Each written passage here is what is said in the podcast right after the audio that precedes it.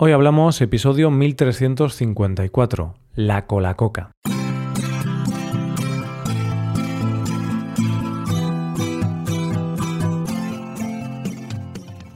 Bienvenido a Hoy Hablamos, el podcast para aprender español cada día. Hola oyente, ¿qué tal? ¿Cómo estás? Querido oyente, ya sabes que una de las partes más importantes de aprender un idioma es hablar, hablar con nativos. Por eso, en Hoy Hablamos ofrecemos clases con profesores nativos de España y certificados, clases individuales por videollamada, por Zoom, Skype. Hace unas semanas hemos incorporado a Adrián a nuestra plataforma de clases. Adrián es un profesor con mucha experiencia y con muchas ganas de ayudarte a mejorar tu español. Puedes ir a nuestra web hoyhablamos.com y hacer clic en el botón del menú superior que pone clases para poder ver más información puedes reservar una clase de prueba de 30 minutos por solo 6 dólares. Y una vez acabada la promo, vamos con el episodio. Uno de los grandes misterios de la humanidad y en torno al que hay muchas leyendas urbanas es la misteriosa fórmula de la Coca-Cola. Se dice que hay un ingrediente secreto que solo conocen unas 5 personas y muchas teorías que han conseguido engrandecer la leyenda en torno a esta bebida. Pero y si te dijera que hay una posibilidad de que en realidad esa fórmula no fuera tan original como parece. Hoy hablamos de la cola coca. Vivimos en unos tiempos en los que estamos saturados de información. Recibimos información las 24 horas del día. Ponemos la televisión y recibimos información. Estamos en Internet y recibimos información. Escuchamos la radio y más información. Y si eres de esas personas que compra el periódico, todavía tienes más información. Y en redes sociales es un goteo continuo de noticias e información. Pero esa información no hace que estemos mejor informados. No, hace que estemos completamente saturados de información. Por ejemplo, yo abro Twitter y voy viendo noticias, leo muchos titulares, pero me paro en muy pocas noticias. Pero toda esta información tu cerebro la va procesando y de repente hay una noticia que te hace pararte. ¿Y qué tiene esa noticia de especial? Nada especial. Una noticia que simplemente te hace pararte y querer saber más. Leí hace un tiempo que Mary Higgins Clark sacaba inspiración para escribir sus novelas de las noticias. Leí alguna noticia y de repente pensaba qué habría más allá de la noticia, las posibles variables de la historia, y eso es lo que le hacía escribir una novela. Pues bien, ¿Por qué te cuento todo esto? pues porque a mí esto me pasó hace poco preparando un episodio de las noticias de los jueves, que una de las noticias se me quedó revoloteando en la cabeza y pensé, quiero saber más de esta historia y compartirla con vosotros. Y de aquella noticia llegamos al episodio de hoy, donde hablaremos de una bebida española de hace muchos años que se parecía mucho a la Coca-Cola. Venga, vamos a conocer un poco más la historia de esta bebida llamada cola coca. Antes de nada, ya os aviso de que este episodio es pura especulación. Es decir, lo que aquí os voy a contar se basa en las historias que cuentan los herederos de la empresa, de este pueblo de Valencia, y en los pocos registros o pruebas materiales que tienen. No hay pruebas firmes de que todo lo que ellos afirman sea verdad. Una parte es especulación. Entonces, es difícil saber si esta historia es verdad o simplemente es una leyenda o un mito. Pero bueno, vamos a escucharla porque es muy interesante. Lo primero de todo es repasar los datos que en realidad sabemos de la Coca-Cola.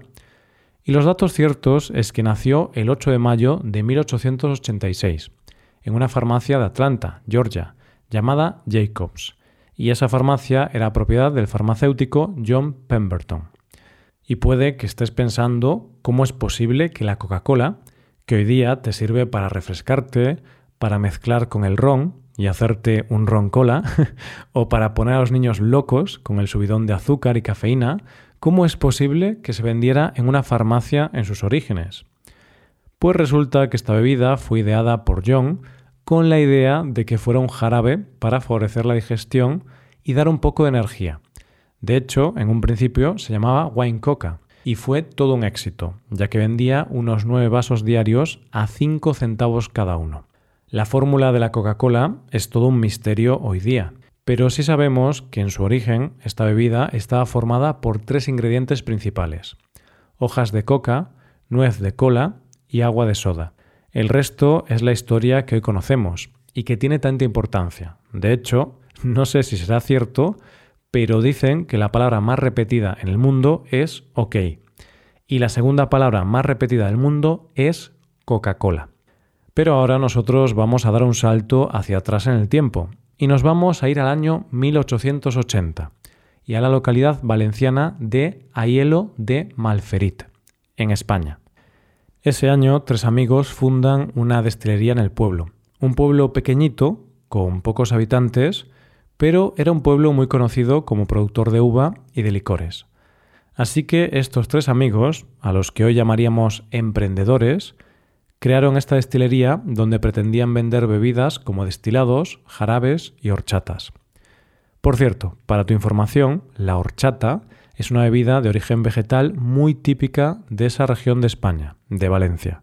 No dejo de pensar, oyente, que esta empresa hoy día sería de esas empresas que tienen los licores o bebidas que más le gustan a la gente más guay o cool de nuestro país.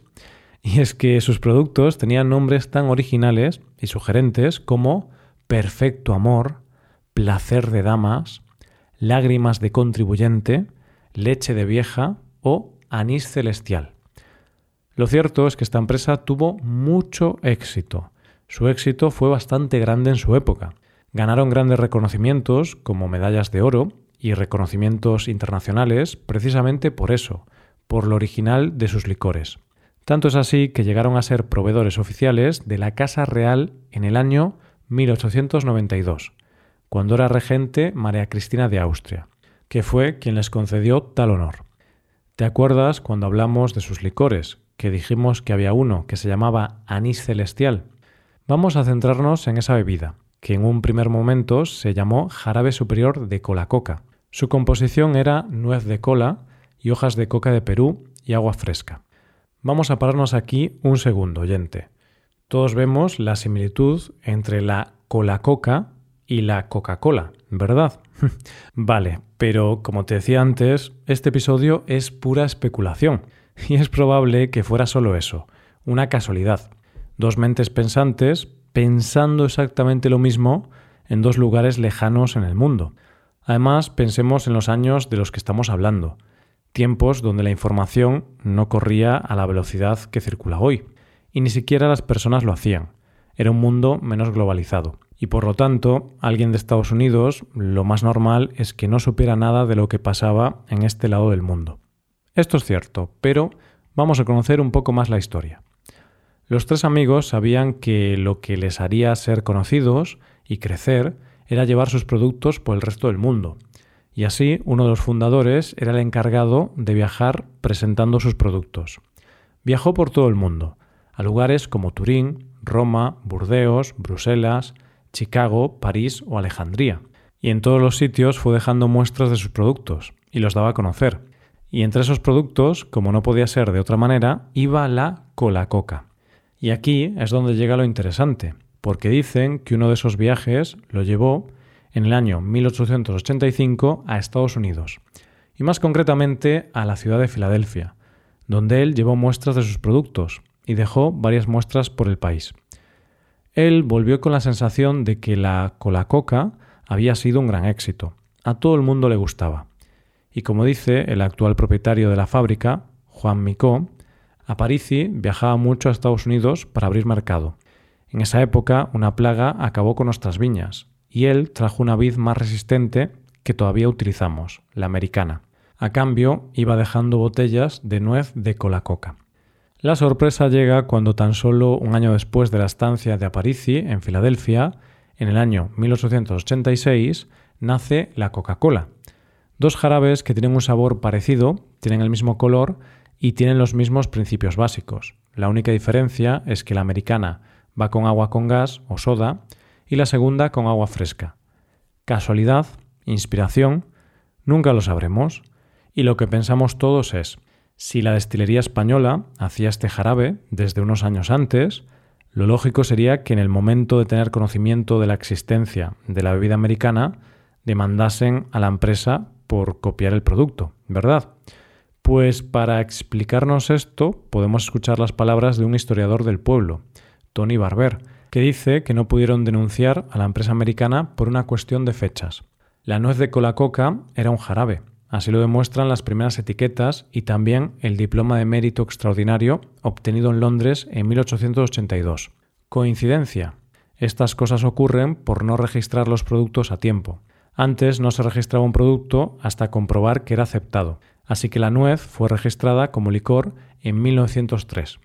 Es decir, que oficialmente la creación de este jarabe fue posterior a la llegada de la Coca-Cola.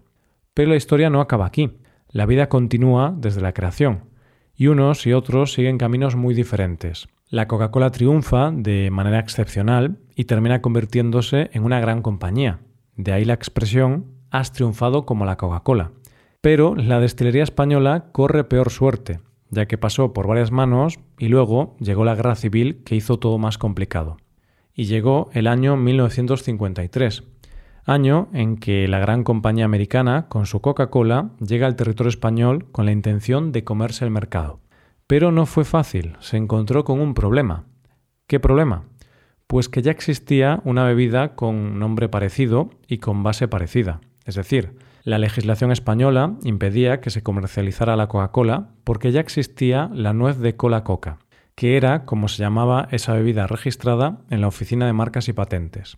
Y claro, a los señores de la Coca-Cola no les quedó más remedio que ir hasta el pueblo valenciano y visitar al dueño en aquel momento, Joaquín Juan Sanchís, para comprarle la patente, cosa que consiguieron por unas 30.000 o 50.000 pesetas. No se sabe muy bien la cifra y sobre este hecho no hay muchas pruebas para corroborarlo, solo lo que se cuenta, pero sin pruebas. A cambio, la destilería española solo podía seguir fabricando la versión alcohólica de la cola coca. Y como dice el actual dueño, si al menos se hubiera pactado un diminuto porcentaje de sus beneficios, ahora seríamos millonarios. Lo cierto es que el pueblo está pensando en hablar con la multinacional, no para reclamar nada, sino para que les permitan usar el vínculo entre las dos bebidas. El alcalde del pueblo dijo esto al respecto. Nuestro objetivo es que los responsables de Coca-Cola vean este proyecto de buen grado, para que el pueblo sea conocido. No perseguimos otra cosa. Lo único que tenemos cierto hoy día es que este licor se sigue produciendo con alcohol y que la destilería está a punto de cerrar porque ya no es un negocio rentable. No sé si esta historia será verdad o no. Me parece demasiada casualidad. De hecho, lo que pienso es, si dicen que la Coca-Cola copió o se inspiró en la Cola-Coca, ¿por qué una tuvo tanto éxito y la otra fue perdiendo popularidad hasta casi desaparecer? No sé, no sé, me parece todo muy raro. Igualmente, estoy seguro de que a partir de ahora, cada vez que me beba una Coca-Cola, voy a quedarme pensando, ¿habrá alguna remota posibilidad de que la Coca-Cola se hubiera inventado en un pueblo de Valencia? Hasta aquí el episodio de hoy y ya sabes, si te gusta este podcast y te gusta el trabajo diario que realizamos, nos ayudaría mucho tu colaboración. Para colaborar con este podcast puedes hacerte suscriptor premium. Los suscriptores premium pueden acceder a la transcripción y ejercicios y explicaciones. Hazte suscriptor premium en hoyhablamos.com. Muchas gracias por escucharnos. Nos vemos en el episodio de mañana. Pasa un buen día. Hasta mañana.